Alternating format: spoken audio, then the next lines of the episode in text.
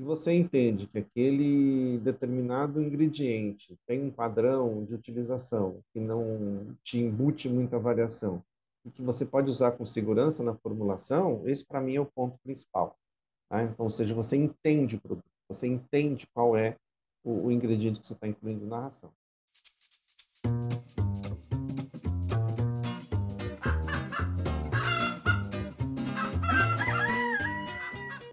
Olá, Avilovers! Sejam bem-vindos a mais um episódio do Avicast, o podcast da Academia da Avicultura. Meu nome é Gabriela Dal Ponte e hoje terei o prazer de entrevistar o conhecido professor e engenheiro agrônomo José Henrique Strigini. Strigini se formou em Engenharia Agronômica pela Universidade Federal do Paraná realizou mestrado em zootecnia pela Universidade Federal de Viçosa e seu doutorado em produção animal pela Universidade Estadual Paulista Júlio de Mesquita Filho, no campus Jabuticabal. Atualmente, professor Triguini é titular da veterinária e zootecnia da Universidade Federal de Goiás. Obrigada, professor Striguini, então, pela participação. Tenho certeza que você tem muito a compartilhar. Vamos conversar sobre nutrição e especialmente sobre ingredientes alternativos. Eu queria agradecer a participação. Seja bem-vindo no Avicast. Bom dia, Gabriela. Obrigado pelo convite. Vai ser uma satisfação aí falar para os seus ouvintes, para as pessoas da Academia da Agricultura, disposto aí para a gente compartilhar algum tipo de informação necessária. Bem, hoje, como a gente, como comentei, a gente vai falar sobre ingredientes alternativos. Na produção animal e na avicultura, o milho e o farelo de soja são os principais insumos utilizados aí como fonte de energia e proteína.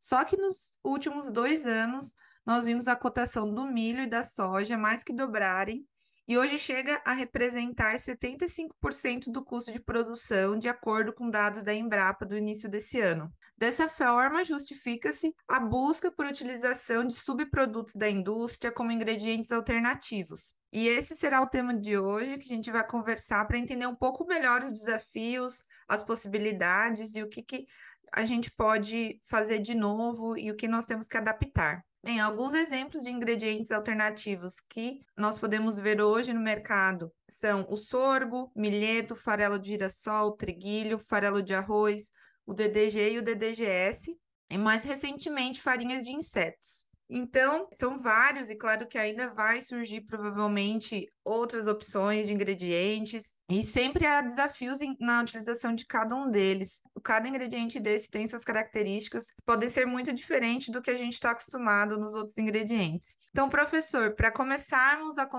contextualizar a nossa conversa, quais são os ingredientes mais comuns e utilizados hoje na avicultura, que o senhor está vendo no Brasil. E esses ingredientes são tão bons quanto o milho e o farelo de soja que nós já estamos acostumados? Olha, Gabriela, você já fez uma lista bem poderosa aí dos produtos que nós temos disponíveis. Existem mais, né? Acho que só na tabela do 2017, das tabelas brasileiras do, da, publicadas lá por Viçosa, capitaneada pelo professor Horácio Costanho, nós temos mais de 100 ingredientes listados lá. Então é importante que as pessoas prestem atenção, né, que já existe muita informação sobre alimento alternativo. É, eu acho que hoje a gente tem um componente a mais, que não só o ingrediente alternativo, né? Então, nós temos aí também a presença de aditivos que nos permitem é, incluir esses aditivos, esses alimentos alternativos ou ingredientes alternativos, ou não convencionais, como queira, né? É, que são as enzimas, principalmente. Claro, os probióticos, os prebióticos, uma série de aditivos são favorecem a utilização desses componentes, mas as enzimas realmente trouxeram um panorama um pouco diferente para essa esse cenário que nós tivemos aí. Eu já sou há 30 anos como professor aqui na, na UFG e 35 anos de formado, né? É, acho que a gente já viu muito, muita informação passar muita água passar por debaixo da ponte, né? Muita informação eh, sendo obtida de, desde então. Eh, eu acho que eh, o principal ponto do alimento alternativo, acho que nós temos que eleger alguns critérios para a escolha desse alimento alternativo, né? Um deles é a disponibilidade comercial. Esse produto existe na sua região, ou seja, se você tem possibilidade de utilizar em quantidade e qualidade, é uma primeira pergunta. Claro, o custo a gente não discute, né? É, mas o custo não precisa ser um custo de substituição total, porque dificilmente a gente vai conseguir, nas condições genéticas dos animais que nós temos, falando em frango de corte, em poideira comercial, reprodutoras, é, alimentos que vão ter um desempenho tão espetacular, digamos, com milho farinha de soja, mas a substituição parcial também é interessante para a busca de rações de custo mínimo. Né? É, outro fator que eu acho importante é a variabilidade do produto. Né? Muitos desses resíduos industriais, muitas vezes, por conta do próprio processo industrial, por conta é, da origem do, do, produto que gera esse produto ou coproduto agroindustrial que nós vamos utilizar na ração, faz com que o, o nutricionista não tenha um padrão né, para ele poder fazer os cálculos e garantir que a ração vai ter, a ração final vai ter o valor dela. Então, para mim, é um dos pontos mais importantes. Né? Com, com, esses alimentos que você falou, eu já tenho um padrão industrial ou padrão de cultivares, né? no caso do sorgo do milheto, que já são bastante conhecidos. Né? Mas nos, nos farelos eu preciso realmente entender um pouquinho é, qual o processo industrial é, que, em que esse alimento é produzido e também se ele chega para mim com uma qualidade suficiente para incluir na ração com a segurança que eu preciso. Né? Ah, eu acho que são alguns fatores que são importantes salientar. Não sei se, é, para começar, a gente poderia começar assim. Sim, perfeito, professor. Eu acho que, é, que são alguns pontos bem importantes, até porque eu imagino que cada ingrediente tem as suas características e alguns pontos que daí são de diferente análise e, e pensamento, né, para aperfeiçoar. Você cons consegue perceber que está vindo é, ingredientes novos no Brasil também, e assim, a gente vê, né, muito falar, por exemplo, sobre farinha de insetos. Também eu acho que a realidade do DDG e DDGS talvez esteja crescendo no Brasil. Qual que, que são as principais é, dificuldades de implementação desses ingredientes novos? Tá, eu vou começar com o DDG ou DDGS ou WDG, né, que pode ser oferecido mais úmido, dependendo da condição que a indústria tem para oferecer esse produto. É, o primeiro ponto do DDGS ou dos, dos produtos originários aí da produção do etanol de milho ou de outros grãos é, tem muito a ver com o padrão de qualidade. Acho que isso é extremamente importante. É, é um dos, vamos dizer assim, uma das indústrias que mais está crescendo, especialmente aqui onde eu vivo, na região centro-oeste. Então, nós estamos aí com muita possibilidade de utilização desses componentes na ração mas é importante que as indústrias, não só a indústria de ração, como a indústria que vai produzir ou gerar esse coproduto, é, tenha um padrão de qualidade para que a gente possa incluir. Então, é o primeiro passo, acho que é importante a gente salientar. E é um produto que vai estar disponível para a gente, um, já está, na verdade, disponível para a gente é, aqui na região. É, se nós olharmos um pouquinho da história do DDG, do, desses produtos, a mais DDG ou DDGS nos Estados Unidos, é, a gente vê que eles tiveram alguma dificuldade com qualidade do produto, até estabelecer um padrão, não digo padrão industrial, mas o padrão alimentar para os animais, e também é, alguns fatores ligados muito à, à, qualidade física e microbiológica do produto. Né? Então, a presença, por exemplo, de um produto que tem a possibilidade de, de, de, de transferir ou de acumular micotoxinas, né? não só no processo é, pós né, no processo anterior, porque o milho realmente traz algumas toxinas fúngicas que podem ser eliminadas no processo industrial, mas nem todas, né, ou nem não vão ser, não vai ser possível eliminar na quantidade necessária, como período pós-produtivo, né, se não tiver realmente o um nível de umidade ou um nível de conservação e de armazenamento adequado.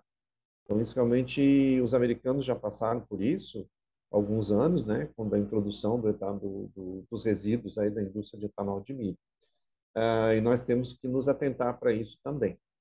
É, claro que no Brasil é, existem usinas que são, por exemplo, especializadas para grãos, como milho, sorgo, as usinas chamadas flex, né, que são utilizadas para cana e para milho, para sorgo, e cada uma delas vai ter uma característica de produto que ela vai oferecer então no mercado. É, isso é, a gente está nesse momento está testando os DDGs, né? É, mas é importante que você Acho, que, que, a conversa com a indústria, com o seu fornecedor é importante, né? Acho que isso é, a gente já enfrentou isso quando nós testamos o germe de milho aqui nos experimentos com os alunos de mestrado e doutorado. A gente já conversava muito com a indústria exatamente sobre esse padrão, né? Então, para que para que o nutricionista tivesse a tranquilidade de utilizar o produto sem sobressaltos. Né? Quanto às farinhas de insetos, esse é um universo que está se abrindo para a gente, né? Eu acho que o Brasil aí já está começando, já existem é, pontualmente alguns produtores de farinha de insetos, já existiu ano passado até um congresso sobre a utilização alimentar de insetos, tanto para humanos quanto para animais. Eu acho que vai ser um produto que vai aparecer com o tempo para a gente. Né? Ainda eu acho que a produção ainda é insuficiente visto o tamanho da agricultura né, do Brasil. Nesse momento, é, creio que não seja possível a gente atender grande parte das demandas, mas é, o potencial existe. Né? O mundo está se movimentando para isso, não é só o Brasil. É, os europeus falam muito de alternativas e os insetos parecem ser uma, uma alternativa viável nas condições deles, como um elemento não só proteico, como energético. Ele tem uma quantidade de gordura bastante elevada. Né? E tem a possibilidade, aí, com algumas enzimas no futuro, de você poder é, quebrar, por exemplo, a quitina da carapaça dos insetos, as proteínas, né, a queratina que está presente, algumas proteínas de difícil digestibilidade que existem nesses componentes, né, que podem ajudar bastante na, na viabilização desses produtos na ração. Creio que no primeiro momento ela vai ser mais utilizada para ração de pets ou ração de peixes, né, ou de camarões, eh, por conta do volume produzido. Mas eu acho que é uma questão de tempo de se viabilizar essa indústria, né, de forma realmente racional e, e equilibrada para que a gente possa ter um produto mais uma alternativa para os produtores, aí de altíssima proteína, né? Então, Aí, aí uma coisa, alta proteína, e a gente tem que avaliar a qualidade, porque dependendo do inseto também existem grandes variações. Tá? É, mas, Gabriela, eu vejo aí que nós temos indústrias que podem ser também, não digo reativadas, mas repensadas, né? Você falou do farelo de girassol, mas nós temos os derivados de algodão, né? Eu acho que, é, dependendo do, da, da questão de, de, por exemplo, dos fatores antinutricionais, como o gocipol, a própria fibra o teor de casca desses faréis de algodão, a gente poderia até pensar em algumas alternativas, né? É, tentando aí, pelo menos em, em, baixas inclusões, tentar viabilizar em algumas regiões. É questão de se estudar qual é a composição e qual a qualidade desses farelos. Eu estou dando um exemplo do algodão. E as farinhas de origem animal, né, que a gente já tem utilizado, é, e mais uma vez precisa se investir em qualidade, não só física, nutricional, como microbiológica também. Ah, acho que o universo é grande, né, de, de, de possibilidades. Sim, é, muitas possibilidades, né? Aqui nos Estados Unidos, a questão do DDG e DDGS também já tem uma maior história, né? E eu quero até tocar, porque eu, eu escutei, conversando com o pessoal da indústria durante o Poultry Science, que foi, foi há pouco tempo, né? É, foi uma, uma, um comentário interessante que eu quero compartilhar com todo mundo, né? Que, enfim, o DDG e o DDGS têm a, a particularidade de concentrar muitos componentes que, tá, que, que havia no milho, né? Então, se a gente não ter um milho de qualidade lá no, na, na nossa safra, se a gente já tiver um milho com mais toxina, com, o nosso DDGS vai ter um, uma qualidade muito comprometida, né? E uma concentração, talvez, dessas micotoxinas ou, ou outros componentes que a gente não desejava maior. Então, eu achei interessante aí os nutricionistas comentando que já um pouco antes, né, quando, sabendo da safra do milho, já sabendo, já tendo uma ideia que provavelmente o DDGS vai estar tá mais comprometido, que talvez te, tem que usar um pouco menos ou apostar em outros ingredientes alternativos, né? Ou até em aditivos, talvez, para conseguir diminuir esses impactos. Então, são alguns ingredientes que que tem que ter uma atenção a mais, né? É o processo industrial, né? É o processo industrial. Acho que isso realmente é importante. Mas essa vinculação de origem do grão, né? Ela tem que ser respeitada. Eu, faço esse trabalho com o milho que é utilizado em ações e o milho que vai para o pro processamento do etanol, ele tem é, também alguns fatores um pouco diferentes, né? é, dependendo da região que é produzido, da fertilidade. O milho americano é diferente do milho brasileiro, né? Então, tudo isso a gente tem que olhar com bastante cuidado.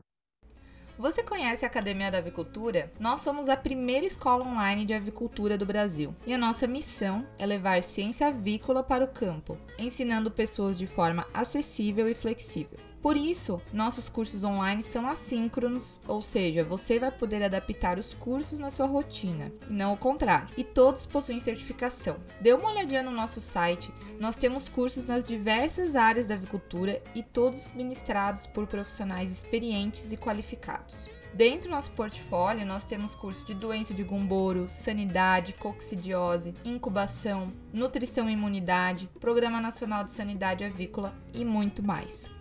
Então entre no nosso site www.academiadaavicultura.com.br. E a questão da farinha de insetos, né? O professor até comentou sobre questões sanitárias, enfim, e não só da farinha de insetos, mas agora a gente pode entrar nesse, nessa questão. Qual que são os desafios que, que o professor vê sobre a questão sanitária desses, dessas, desses ingredientes alternativos, assim?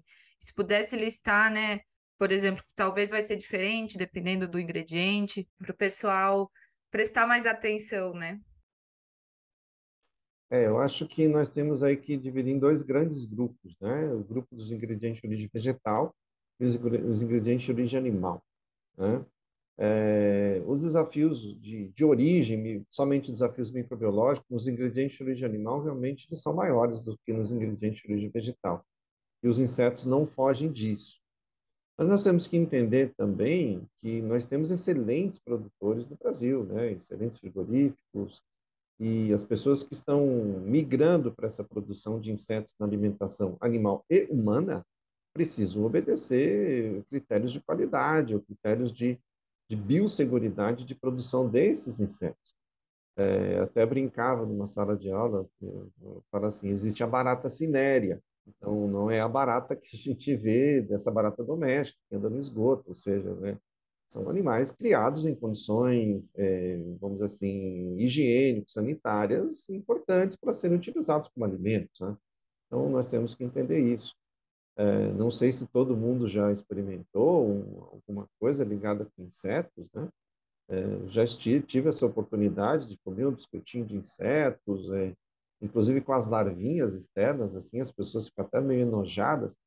Mas, na verdade, é, quando se transforma em farinha e devidamente higienizadas ou devidamente produzidas com todo o critério possível, eu não acredito que seja um produto de qualidade ruim, pelo contrário. Né? Acho que dá para você utilizar com bastante tranquilidade.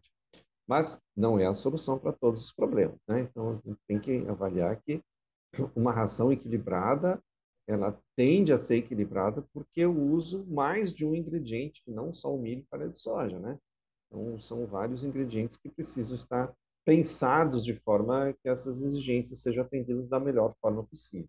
Ah, quanto aos alimentos de origem vegetal, eu vejo menos problemas é, de origem sanitária, de contaminação do ponto de vista microbiológico, quanto mais uma contaminação, sei lá, química, é, vamos chamar assim, as micotoxinas, né, de um, de um processo natural da, da cultura do milho, da cultura de outros grãos, né, sejam grãos de cereais ou grãos de leguminosas. Então, tem que tomar esse cuidado realmente com a origem desse grão. Tá? Então, eu tenho que pesquisar a origem desse grão, já tem várias é, formas de fazer isso, né? E eu preciso simplesmente obedecer regras que já existem. Então, você pode você pode olhar em vários, é, é, inclusive, vamos dizer assim, você tem é, elementos aí, livros, né, de controle de qualidade de nutrientes, ou mesmo padrões de controle de qualidade de nutrientes, que as empresas já adotam de forma muito criteriosa e muito rigorosa. Agora, os fatores antinutricionais presentes nos alimentos, esse é um desafio que eu acho que é um dos mais interessantes no, que a gente tem, tem enfrentado nos últimos anos, de forma, na minha opinião, muito positiva por conta da utilização de enzimas, né? principalmente as carboidrases, as proteases, né? que tem nos ajudado muito a enfrentar problemas é, de qualidade, reduzir aí é, os fatores não nutritivos ou fatores que é, como diz o nome, antinutricionais, o que provocam prejuízos nutricionais para o animal, permitindo que a sua inclusão seja mais alta.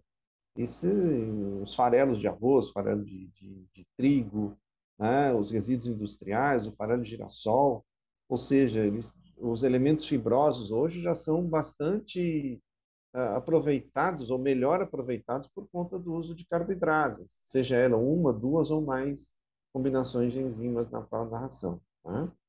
E só para completar esse raciocínio, a própria farelo de soja se beneficia muito do uso de enzimas. Né? Por isso, acho que eu posso tirar dos alimentos já tradicionais, né, dos ingredientes tradicionais, como milho farelo de soja, um pouquinho a mais de energia, um pouquinho a mais de aminoácidos digestíveis, é, usando algumas enzimas de forma equilibrada, de forma técnica, né, que é o que a gente precisa fazer. Sim, sim, perfeito, professor. É, temos que usar os aditivos, aí a variedade grande de aditivos a nosso favor, né? Nesse, principalmente nesse momento que, que a gente está procurando alimentos alternativos. Uma curiosidade agora, né? A gente comentou sobre é, farinha de insetos e talvez o professor esteja, esteja mais a par de alguns estudos. Qual que é a porcentagem que, que tem se estudado, né? A, a inclusão da farinha de insetos na nutrição aí de frangos ou de outras categorias? Olha, é, alguns estudos já foram feitos no exterior, no Brasil também. Os níveis acabam que não são muito elevados. É, não porque eles não sejam, é, digamos, nutricionalmente interessantes, mas é porque normalmente eles são pobres em amido ou praticamente o amido não, digo carboidratos, né, e, de uma forma geral, carboidratos solúveis, muito ricos em gordura e muito ricos em proteína. Então, a própria composição já é um fator limitante, então, não é uma substituição total. Ah, eu não tenho números absolutos para te falar, mas eh, se você se basear nas farinhas de origem animal que tem acima de 60% de proteína, você não vai ver mais do que 8 a 10% no total, aí com muita, eh, vamos dizer assim, com muita benevolência aí nos níveis nutricionais de alguns nutrientes. Então, é, eu acredito que os níveis regulares devem estar na faixa de 5% a 6%. Aí pergunto, mas só isso, professor? É, é, na verdade, o equilíbrio, uma ração é, pré-inicial de pintinhos, por exemplo, você pode chegar a níveis acima de 23%, 24% de proteína bruta, é, de alguns aminoácidos aí, lisina na faixa de 1,3%, 1,4%, né? aí realmente você acaba tendo a utilização desses produtos uma, um pouquinho mais elevada, né? uma quantidade um pouquinho mais elevada. Mas nas fases finais, o crescimento de poedeiras, o fase adulta de poedeiras, você acaba realmente tendo a restrição por conta das próprias exigências dos animais. Né? Então, não é, muitas vezes não é pela qualidade do produto, não. E a gente pode extrapolar para os outros ingredientes, né? A questão depois do processamento da ração, né? A gente também tem que estar atento, porque o professor acabou de falar, né, que tem uma grande quantidade de gordura, por exemplo, essas farinhas de inseto, né? Não sei se já teve algum estudo com a peletização também, processamento dessa, dessa ração, e até com os outros ingredientes que são mais fibrosos, enfim, se tem algum ponto para a gente pensar aí na, no processamento. Não, tem vários, né? Eu acho que assim, isso não. Todo conhecimento adquirido com processamento de ração, seja peletização, extrusão, né, a própria moagem, né, ou seja, a manutenção de uma ração farelada com uma granulometria homogênea, é um processo realmente bastante desafiador para a maioria dos nutricionistas, né? Digamos, os gerentes de fábrica, deixa eu falar aí agora para esses, para esses grupos de profissionais, né? Não vejo, assim, diferença de você pensar, o, claro, a, a quantidade, o tipo da gordura interfere na qualidade do pellet, na qualidade do, do, do grânulo final, né? Seja granulado ou seja pelletizado. Então, você tem que usar as mesmas bases de conhecimento que você tem para pelletização, você tem que extrapolar para esses ingredientes também. É, lembrando que é, os insetos, né, a tendência é que, assim, eu não vi nenhum perfil de ácidos graxos desses insetos, mas você tem é, uma tendência que, se for sintetizados por eles, a quantidade de gordura saturada seja relativamente alta em relação à gordura insaturada, né? o que dá uma gordura, é, vamos dizer assim, não seria um óleo por si só, seria uma gordura um pouco mais firme, que imprime uma característica não de banha, né, mas uma, uma característica de uma gordura um pouco diferente. Mas eu não tenho base para te falar exatamente qual tipo de gordura que um inseto tem. mas não vejo muita diferença de você adotar uma, uma ração dessa, né? Você pode ter, eu acho que a própria soja, os próprios componentes do farelo de soja, os oligosacarídeos e polissacarídeos, muitas vezes, que vão te dar a questão de adesão desse produto, é que seriam um, interessantes você sempre combinar quando você está tendo produtos alternativos, principalmente de origem animal. Né? Não sou especialista em peletização, mas eu vejo muito que o conhecimento, é, você inclui uma farinha de inseto, fatalmente você vai é, provavelmente retirar uma farinha de origem animal, uma farinha de carne, uma farinha de vísceras, uma farinha de pena, sangue, né? não retirar, mas reduzir a quantidade para incluir uma farinha de insetos. Então, tudo vai depender da viabilidade econômica e técnica. Né? Tá? Se você quer atualizar seus conhecimentos, vem aí o 13º Simpósio Técnico ACAB, Incubação, Matrizes de Corte e Nutrição, de 4 a 6 de outubro no formato presencial em Florianópolis ou também por inscrições online. Para saber mais e para fazer sua inscrição, visite o site simposioacave.com.br.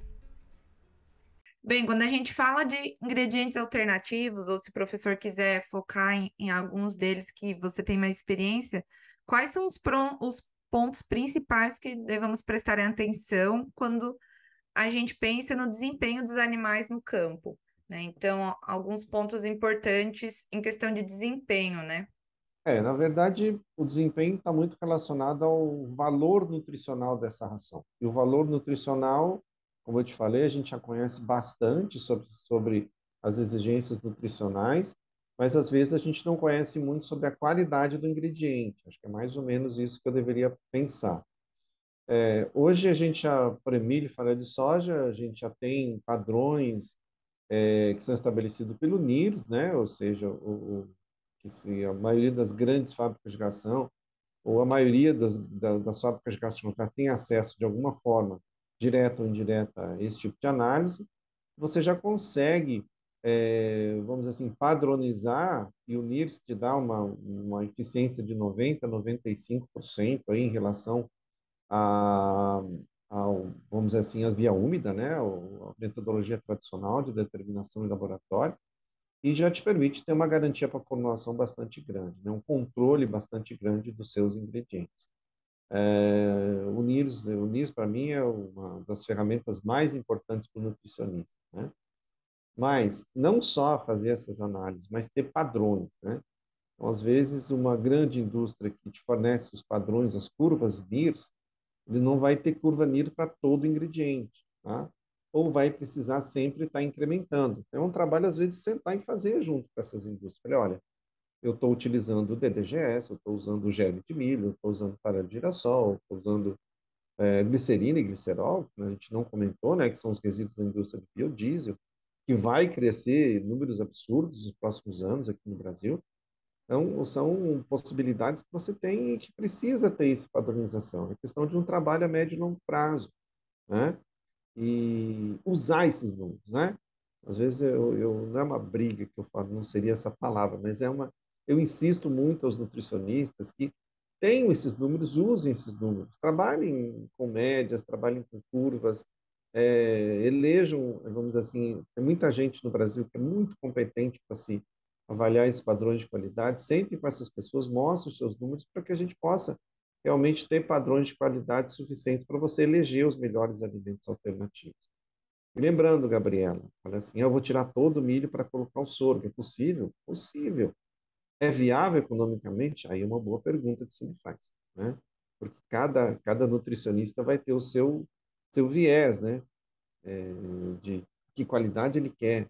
Quando a gente está buscando um frango é, por exemplo, mais pigmentado, uma gema do ovo mais pigmentada, sorgo e milheto, e as farinhas, os, os, cereais de inverno, né? Você colocou o triticário, mas o próprio trigo foi ventilado aí o ano passado com a crise do milho, né? Se investiu muito, os produtores do Rio Grande do Sul e Santa Catarina pensaram muito na utilização de trigo, ele não transfere pigmentos, né? Então, tem que buscar fontes alternativas de, de aditivos para pigmentação é, que existem no mercado, vários, e ver se, o quanto que isso é economicamente viável, quanto isso é válido para a tua condição específica. Eu insisto muito que eu acho que o, o, o a gente trabalha, é, precisa trabalhar muito, fazer o controle de qualidade e usar esses dados de controle de qualidade de forma técnica e eficiente para a formulação de ração. Né? Então, minha, vamos dizer assim, a minha mensagem como professor é essa. Né? A gente precisa usar esses números que a gente produz na granja ou na fábrica. O número que a gente gera, mas não consegue sentar para analisar e utilizar realmente, não tem nem por que gastar o tempo produzindo, né, gerando esses números. Mas um, um tópico, então, que a gente não tinha comentado até agora, o professor falou, é sobre os subprodutos, então, do biodiesel, né? Acho que talvez a gente possa comentar um pouco sobre eles. Qual que é a experiência, o que, que o professor tem visto e quais são as possibilidades e oportunidades desses ingredientes? É, o crescimento da indústria do biodiesel no Brasil é impressionante. Né? Você tem principalmente o glicerol e a glicerina, que são produzidos, que são é, possibilidades de utilização parcial né, de, de, de, inclusão em rações, desde que haja viabilidade.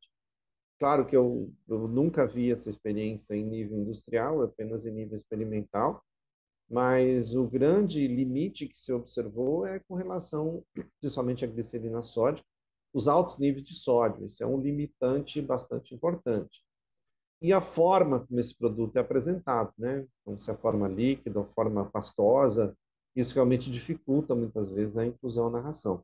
Então, óleos, óleos ou produtos líquidos, realmente você tem uma série de restrições para muitas fábricas de ração.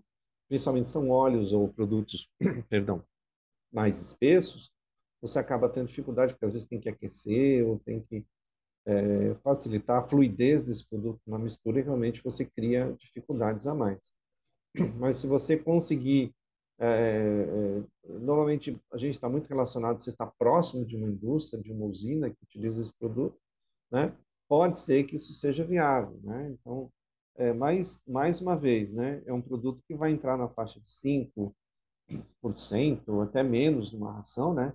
Eu vi um, um exemplo aqui de uma de uma um experimento que foi feito com o pessoal da, da Universidade Federal do hoje Universidade Federal do Norte do Tocantins, né? Em que eles utilizaram biodiesel, grande limitação foi o nível de sódio. Né? Então, realmente altíssimo nível de sódio, quase de 6 a 7%. Pelo menos a amostra que eles utilizaram é bastante elevada. Então, isso é um, uma limitação que o nutricionista, deve ter nutricionista arrepiando os cabelos quando está escutando isso, né? mas é realmente é, é uma limitação grande né, para você utilizar em rações. Tá? É uma dificuldade que tem. Eu vi aqui o nível que eles determinaram, 7,47, né? mas a energia metabolizável na faixa de 3,500. Então, é, se você utilizar em pequenas quantidades, você pode ter alguma economia em energia e pode retirar um pouco do milho ou coisa parecida dessa ração. Sim, bem interessante. Vamos ver como que vai evoluir e a adaptação nas fábricas, né? Porque eu acho que é o grande, o grande gargalo. E ver como que se comportam com o processamento também, né? Talvez tem alguns, algumas características diferentes. É, e os óleos, é, Gabriela, muitas vezes não são óleos de soja apenas, né? São, pode ser mais, vários tipos de óleo, óleo de dendê, óleo de, de babaçu, né? De, de indústrias, pelo menos as que, as que eu tive contato, né? Às vezes não são os óleos tradicionais que a gente está acostumado, né? então, são óleos diferentes que são utilizados com, esse, com essa proposta. Né? Então, muitas plantas oleaginosas têm sido pensadas nesse sentido. Então, isso também, como eu falei mais uma vez, a origem do produto que gerou esse coproduto industrial é extremamente importante nesse processo, que pode transferir alguns fatores antinutricionais. Tóxicos eu não digo, mas o óleo de mamona, por exemplo, tem a ricina, né? Então, a ricina é utilizada aí como vermífugo. Então, você pode ter algum efeito, às vezes, negativo para o animal. Isso pode ser transferido via óleo, que são produtos que. Tem, eu não sei se a ricina exatamente é, é lipossolúvel, mas então você pode transferir algum composto desse para o resíduo industrial, para o produto industrial desse. Então, tem que falar muito ciência do que você está vendo, né? Especialmente, especificamente. Sim, sim, importante. É que nós não falamos de. Bem, agora a gente entrou na glicerina e glicerol, né? Mas até então a gente não tinha entrado na questão dos óleos alternativos, né? O professor tem visto uma tendência também de algumas regiões a utilizar alguns outros óleos? É, não só óleo de soja, gordura de frango, gordura de, de abatedouros, né? O que mais tem, tem sido pensado. Os óleos são produtos que sempre foram incluídos em rações, né? Principalmente em rações, é, é, vamos dizer assim, você tem uma energia um pouco mais alta, é, mas se você tem cuidados, você tem padrões de qualidade para os grãos e para os resíduos agroindustriais ou produtos agroindustriais, para os óleos tem que estabelecer um padrão de, de, de, qualidade também bastante grande. Não só com um aspecto de é, cheiro, cor, os aspectos sensoriais, né, organolépticos, como tem algum, mas também você tem que se, se pautar em algumas coisas relacionadas ao processo oxidativo, à degradação, né, é, que esses óleos podem sofrer por um armazenamento mal feito. Então, às vezes, é, eu tenho que tomar bastante cuidado. A grande indústria, somente as grandes integrações, utilizam muito os próprios resíduos de abatedouros, o óleo, a gordura de frango, né, é, dentro, retornam isso para a ração, que é bastante interessante economicamente interessante. Né? Mas, claro, com os devidos cuidados, com os devidos com a rapidez necessária para que o produto não entre em processo de degradação, né? Então, e mais uma vez a dificuldade de incluir produtos na forma líquida, ou forma, é, vamos dizer assim, de óleo, né, oleosa, né, que você teria para homogeneizar uma ração, seja ela farelada ou pelletizada. Né? Então, isso é um processo também que não é simples. O Avicast tem o apoio de empresas como a BTA, fomentam a inovação, tecnologia e a chegada de informação técnica de qualidade até você. E se você tiver interesse de ver a sua empresa também no Avicast, mande uma mensagem para mim, gabriela@academiadavicultura.com.br. Bem, uma, uma questão aqui que talvez também a gente tenha tocado um pouco, mas é, vamos tentar focar um pouquinho também. É, quais são os pontos principais que você considera os pontos negativos, né, desses ingredientes em relação às formas tradicionais? E como é possível contornar esse cenário? Você já falou um pouco de enzima, né, mas tem alguns outros quesitos também, e quais são os pontos negativos que você vê na maioria dos casos? O principal para mim é padronização, né? Acho que é a questão da padronização do, do, do valor nutricional. Se você entende que aquele determinado ingrediente tem um padrão de utilização que não te embute muita variação e que você pode usar com segurança na formulação, esse para mim é o ponto principal. Tá? Então, ou seja, você entende o produto, você entende qual é o, o ingrediente que você está incluindo na ração. E a partir daí você já pode prever que tipo de aditivo você vai adicionar, seja uma enzima, seja um antioxidante, seja um absorvente de micotoxina, seja um antifúngico, né? É, ou, um, um, por exemplo, um, um é, pigmentante, né? que você pode melhorar, possa melhorar a qualidade do, da, da gema do ovo, da, da, da pele, da, da carne do frango, né? Então você pode pensar nesse sentido. Então, é, acho que tudo para mim, o ponto principal é o ponto da padronização, isso é que eu vejo. O nutricionista tem a segurança que ele vai formular uma ração com aqueles números e aqueles números não vão variar ou vão variar de forma controlada, que ele pode prever algum tipo de mudança que possa ser efetuado de última hora. Né? É, o outro fator que eu acho importante é a logística de utilização. Então, uma fábrica de ração precisa ter silos, ela precisa ter local de armazenamento, de conservação desses produtos e que, tem, que tentem garantir a qualidade o fornecimento desse produto dentro do período, vamos dizer assim, onde esse produto esteja disponível. Nós temos produtos de safra. O sorgo é um produto de safra. O milheto é um produto de safra. Quanto tempo que eu vou ter disponível esse ingrediente para poder utilizar na ração? Essa logística, para mim, é bastante importante. Para que o nutricionista, que o esforço que o nutricionista tenha para calcular as novas fórmulas ou, ou repadronizar, dizer, padronizar novamente o, o, seu processo produtivo seja realmente bastante é, é, produtivo para ele, né? Seja, seja frutífero, vamos dizer assim, e o esforço dele seja compensado. É, que às vezes a gente fala assim, ah, 75% do custo está na ração. Concordo. Realmente dá para você baixar e, e fazer uma, uma, redução de custos na ração, às vezes não tão significativa, porque você não vai conseguir retirar todo o milho e farinha de soja. Pelo menos o que eu, que eu vejo da, do, das formulações industriais, isso acontece. Mas é, lembrando que isso modifica muito a, a, a, o trabalho dentro da fábrica. Né? A dificuldade de você trabalhar na fábrica com um alimento pulverulento, com um alimento fibroso, é, a densidade do produto é importante, é, ele tem mais casca, ele tem menos casca, ele tem mais proteína, mais óleo, né? ele vai modificar o, o, a fluidez dentro de uma fábrica de ração. E quem produz toneladas de ração, algumas toneladas de ração por dia, tem que se atentar para isso também. E depois, claro, o tipo de aditivo que eu vou adicionar. Né? Eu acho que eu tenho uma brincadeira que eu faço com os meus alunos e vou, acho que, fazer aqui, se você me permitir, que a gente fala da, do calendário antes de Cristo e depois de Cristo, né? Eu falo que no caso da, da, da, nutrição é antes das enzimas e depois das enzimas. A gente tem um, um vamos dizer assim, um paralelo é, é, de nutrição de alguns ingredientes que a gente modificou muito depois que as enzimas entraram aí hoje uma realidade no Brasil, no mundo inteiro, né? Mas deixa eu falar do Brasil. Acho que isso passa a ser importante. É, eu quero ainda viver o suficiente para falar antes e depois dos probióticos, antes e depois dos prebióticos, antes e depois de outros aditivos que vão vir aí para nos ajudar a formular rações mais eficientes e de custo compatível com a produção que a gente precisa hoje, né? Tá? Então, é uma, uma, opinião pessoal, na verdade, muito mais do que uma opinião técnica. Mas acho que a gente realmente é, tem muito para evoluir ainda, tem muito para se estudar e pensar. Por isso que eu fico feliz, né? Os pesquisadores não vão perder o emprego, vão continuar trabalhando muito aí né? para garantir e ajudar aí o pessoal do campo na, nas suas necessidades e inquietudes. Né? Com certeza, sempre haverá desafios para a pesquisa também auxiliar o pessoal no campo. E pensando em alguns pontos práticos, assim, eu tive uma, eu tive experiência, né, sobre o suco com farelo de arroz e a questão da cama, né, que a gente tem muita umidade na cama.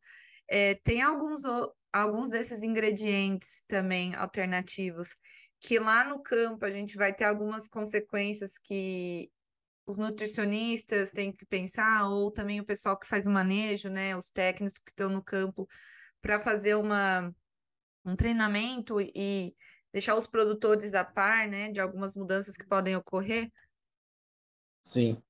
É, você falou especificamente da cama úmida, mas tem várias razões para a cama úmida aparecer, né? É, os níveis, níveis minerais na dieta, especialmente sódio, é, você tem um efeito, vamos assim, você está usando glicerina, você tem que atentar é, claramente para os níveis de sódio. Não só isso, claro, mas na, nas dietas de uma forma geral. Né? Os polissacarídeos não amiláceos, né? principalmente os, esses que são viscosos, né? Então, você está usando um grão de trigo triticale, centeio, aveia, é, cevada, então são grãos que têm uma quantidade de, desses polissacarídeos que são altamente higroscópicos, né? Então, eles aumentam muito a viscosidade da dieta. Então, esse é um fator importante. Então, o uso de enzimas, é, carboidrases para reduzir os efeitos é, vamos dizer assim, não nutricionais, deixa eu falar assim, né? Em vez de antinutricionais, os efeitos que podem retardar o, o, o, aproveitamento energético e causar essas dificuldades, podem ser resolvidos desde que você use enzimas adequadas para isso. É, então, é, dando um exemplo aí que você citou, é, mas na verdade são vários, né? São várias saídas que você tem para para utilizar esses alimentos alternativos. As enzimas, na minha opinião, são as, as ah, elas viabilizaram muitos ingredientes da ração, né? Tá? Então, essa viabilização. E o próprio milho fala de soja, né? Então, os nossos conceitos aí com o uso de fitases, uso de carboidrases, uso de proteases, é, têm sido cada dia incrementados. É, nós fizemos um comentário aí antes, né, da, da, do início da, da gravação, foi sobre, por exemplo, a composição da microbiota, né? Ou do microbioma, que é o ambiente intestinal, acho que é melhor falar assim do que especificamente dos microorganismos, né? Mas é importantíssimo, né, como esses componentes, esses aditivos afetam esse ambiente intestinal, somados a essas mudanças de composição da ração, que fazem com que o animal tenha maior ou menor conforto. Né? Então, é, nós seres humanos aí, o termo enfesado não é à toa, né? A pessoa fica mal-humorada, né? Ou seja, fica o intestino tem respostas neurais, respostas imunitárias, respostas, além das digestivas, absortivas, já tradicionais, que afetam todo o comportamento do indivíduo. Né? Então, é extremamente importante que eu pense é, em um órgão, vamos dizer assim, holístico, né? que ele trata a gente do todo. Acho que isso realmente é bastante importante.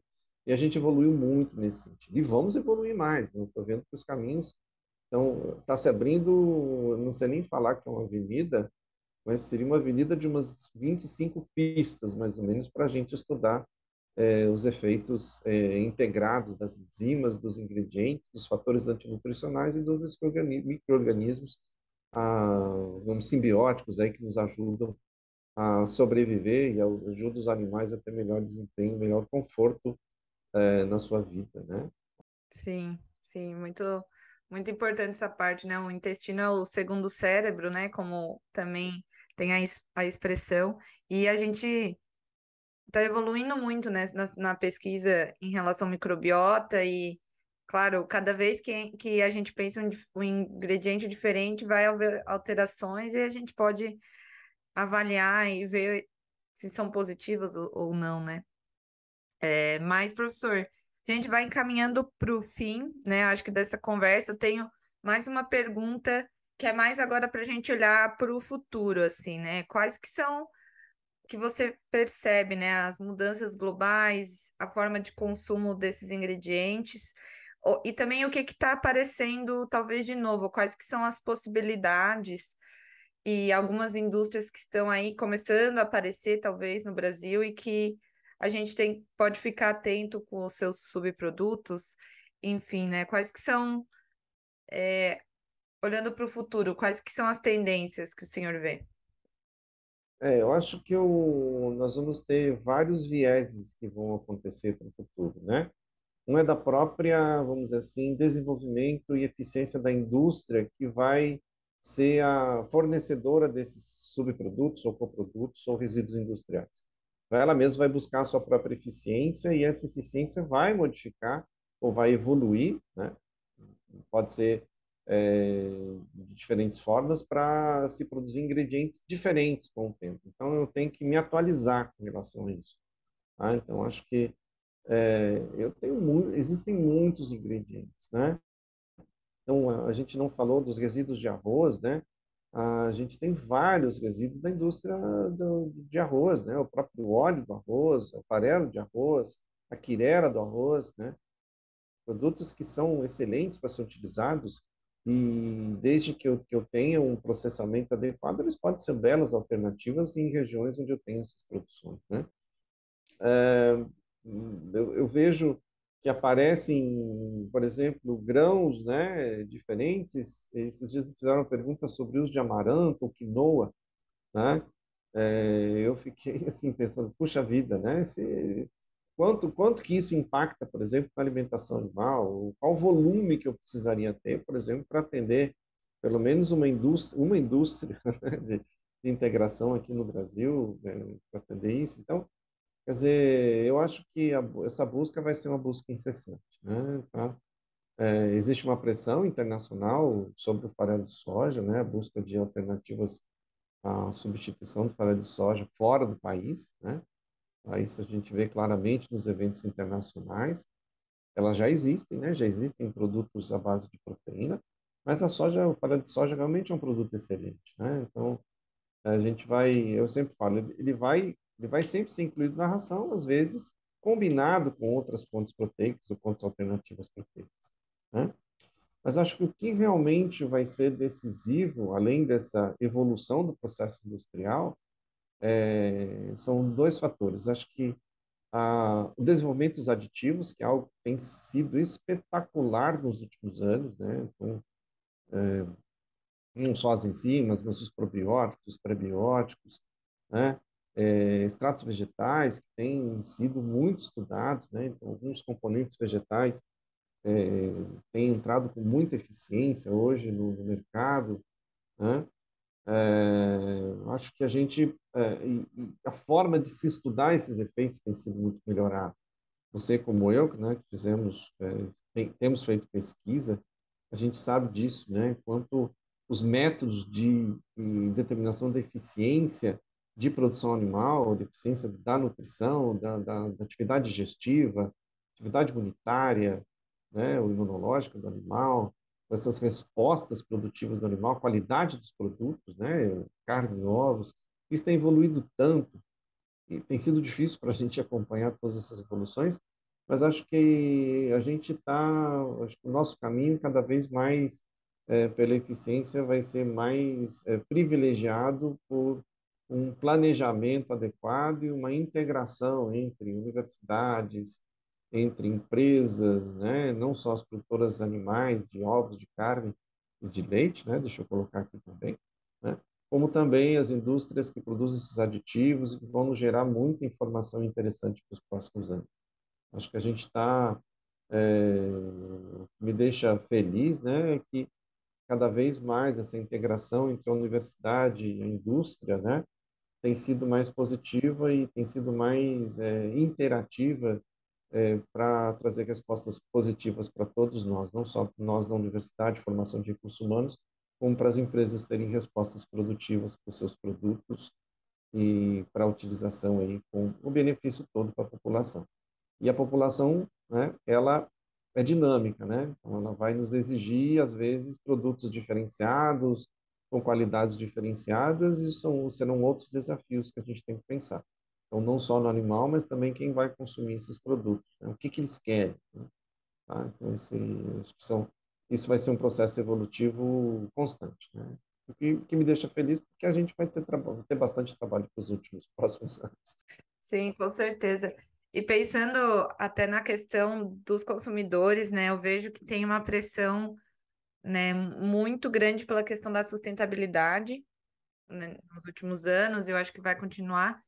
E vejo também aquela pressão sobre a questão de produção de milho, farelo de soja para produção animal, né, que a, a que é uma uma crítica de que a gente poderia estar utilizando essas terras para produção para alimentos para humanos, e talvez isso seja uma pressão para cada vez mais a gente utilizar os subprodutos, né? Esses alimentos alternativos para é, talvez tenha essa pressão, talvez até dos consumidores da sociedade, porque eu vejo muito essa crítica, né? Pelo menos quando se fala na sustentabilidade, o pessoal, os veganos usam muito isso contra nós, né?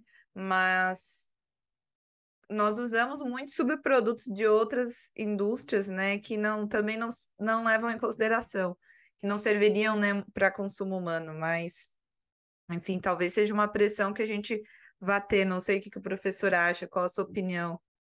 Não, é, isso, isso a gente, isso não é de agora, isso já vem de muito tempo, né, essa, essa, essa pressão dos consumidores, essa intenção de saber o que é o produto alimentício que eles estão comprando no supermercado é, já vem de muito tempo.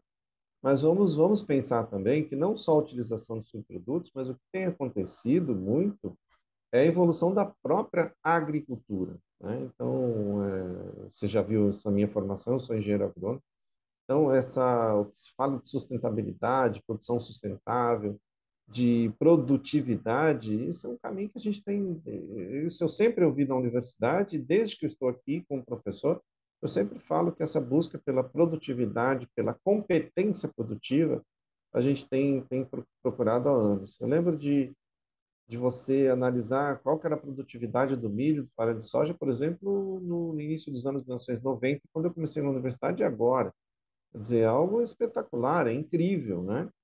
E assim como a gente está evoluindo na parte também de, de é, utilização de compostos, eh, deixa eu falar num termo, não sei se é correto, mas substituição, por exemplo, por é, aditivos que têm uma base orgânica, né, como ácidos orgânicos, é, como enzimas, probióticos, prebióticos, né, a agricultura também tem trabalhado nesse sentido, né?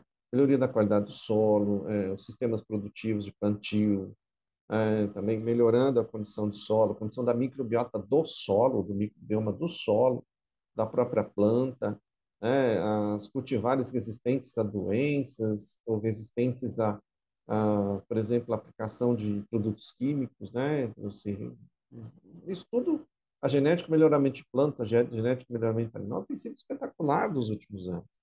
Acho que os ganhos de produtividade, principalmente, eu vou usar um outro termo, os ganhos de competência da indústria, né, têm sido muito grandes. Né? Então, a gente tem que, tem que realmente colocar isso muito claramente. Então, a gente realmente é, o, o, o, a agricultura é muito competente, a pecuária, né, a produção avícola é muito competente. Por isso que realmente nós atingimos níveis de produtividade que nós estamos vendo. Né? Isso traz não só responsabilidade é, para nós, como professores, de manter essa qualidade dentro do ensino, dentro da formação de recursos humanos, e também de devolver pesquisas de qualidade para as pessoas que realmente querem, muitas vezes, ou, ou se angustiam normalmente com que elas não conhecem. Né? Então, a gente precisa realmente dar informação correta para as pessoas, para que elas realmente fiquem tranquilas que a busca é de produtos realmente de boa qualidade. Estamos produzindo bem, com boa qualidade, né? E eu acho que isso aí, na minha opinião, eu, eu, fico muito tranquilo com relação a isso. As explicações são muito lógicas, né? A gente tem tem um mercado, tem mercado para tudo, né? E vai, vão crescer alguns mercados, a gente tem que se preparar para eles. E esse é o futuro. O futuro é exatamente porque as demandas vão acontecer. Você falou em sustentabilidade, né? A gente tem que entender o que é sustentabilidade primeiro, né? Sustentabilidade ambiental, econômica, é, sustentabilidade social, né? Acho que hoje a gente tem que ver as, as grandes, os grandes caminhos que a gente tem que seguir. Eu acho que é muito mais do que simplesmente o processo de conservação e é, a gente tem que entender sob o ponto de vista eu adoro o termo holístico, né? Você vê o contexto de tudo isso. Acho que isso é extremamente importante. Tá? A gente não pode olhar de um lado só. Né? Acho que tem muitos lados da mesma moeda. Então, enfrentamos problemas climáticos e isso tem que ser enfrentado. A gente tem, tem sabe, os congressos, os eventos, as reuniões técnicas, tem que ser exatamente para isso, para discutir, discutir perspectivas dentro do cenário que a gente tem, não discutir paixões apenas, né? As paixões são importantes, elas nos movem, mas as paixões elas têm que estar muitas vezes ligadas às razões, ligadas a, a, ao nosso objetivo realmente. Eu acho que a gente está no caminho, na minha opinião, num caminho muito positivo. Eu sou muito otimista. Né? Então, acho que isso é, a gente tem dado respostas muito importantes para a sociedade. Né? E você fala o Brasil que em 30 anos, hoje, 45 quilos de, de, de consumo per capita de carne de frango, 257 ovos per capita ano no Brasil. Você olha números de 20, 30. Quando eu entrei aqui na universidade, os números são inacreditáveis. Né? Realmente é muito positivo que a gente vê que a indústria avícola fez nos últimos anos. A colaboração da indústria avícola para para a sociedade como um todo é realmente muito, muito positivo. Sim, eu acho muito importante né, esse nosso papel de entregar proteína de qualidade e de forma economicamente viável, né? Também uma das mais baratas que a gente tem, então esse é o nosso grande potencial aí, nossa grande vantagem. Professor, queria agradecer muito esse tempo e toda a mensagem que você passou, todo o conhecimento. Com certeza os nossos ouvintes aprenderão muito. E quero deixar também um espaço agora no final para você passar uma mensagem ou se ficou algum ponto que você viu que a gente não comentou e queira abordar, fica à vontade. Não, eu queria te agradecer mesmo. Acho que assim, para essa nossa quase uma hora de conversa, né? Acho que realmente é, é acho que hum, o que me surgiu à memória, né? O que me veio à cabeça é, para falar, acho que a gente abrangeu muitos pontos importantes. A gente poderia ficar o dia inteiro, a semana inteira, o ano inteiro discutindo isso aqui, que a gente sempre ia ter assunto, sempre ia ter um, um tema complementar. Então, acho que deixo aí a mensagem positiva, né, de que a gente trabalha numa indústria muito, não só produtiva, mas uma indústria muito consciente do que faz, né? Eu fico muito feliz aí de estar há 35 anos labutando com, com agricultura, isso realmente me deixa muito satisfeito e quero que fiquem à vontade para buscar alguma informação no site aqui da, da, da veterinária, www.evz.com henrique.ufg.br. Lá vocês vão encontrar meu e-mail, é henrique.ufg.br. Tá? Se eu puder ajudar em alguma coisa, eu gostaria de me colocar à disposição. Tá? Então, eu queria te agradecer, Gabriela, aí pela, pelo convite. Espero que a gente possa ter é, estimulado as pessoas a, a trabalhar um pouquinho, pensar um pouquinho esses alimentos alternativos, pensar um pouquinho na nutrição de qualidade, de precisão, para que a gente continue evoluindo sempre. Tá? Te agradecer mais uma vez. Obrigado. Também queria agradecer todos vocês que estão em casa, no trabalho, no carro, enfim, ou em outras atividades estão nos escutando. E deixar algumas dicas de alguns pontos que a gente falou hoje, que também, se vocês tiverem interesse, também é interessante. Uhum. Então, nós temos um podcast, um episódio lá no começo, o episódio, acredito que número 4, com a Elizabeth Santin, em que nós conversamos sobre sustentabilidade. Então, é um, um episódio muito, muito bom, com bastante conteúdo. Também tocamos sobre sustentabilidade, saúde intestinal e nutrição. Então, é, se você tem interesse nesse tema, corre lá para escutar. E queria deixar aí o convite para você acessar o nosso site para conferir os nossos outros serviços, nossos cursos, esses também serviços comerciais. Se você tem interesse que a sua empresa esteja patrocinando aqui o Avicast ou que seu evento apareça aqui nos nossos episódios, contacte a gente no comercial academiadavicultura.com.br ou vá lá no nosso site, nossas redes sociais e deixe uma mensagem. A gente também tem muito conteúdo legal nas nossas redes sociais e no YouTube. Então, se você tem interesse em estudar e aprender mais sobre avicultura, corre lá que a gente tem muito a te oferecer, ok? Tchau, tchau.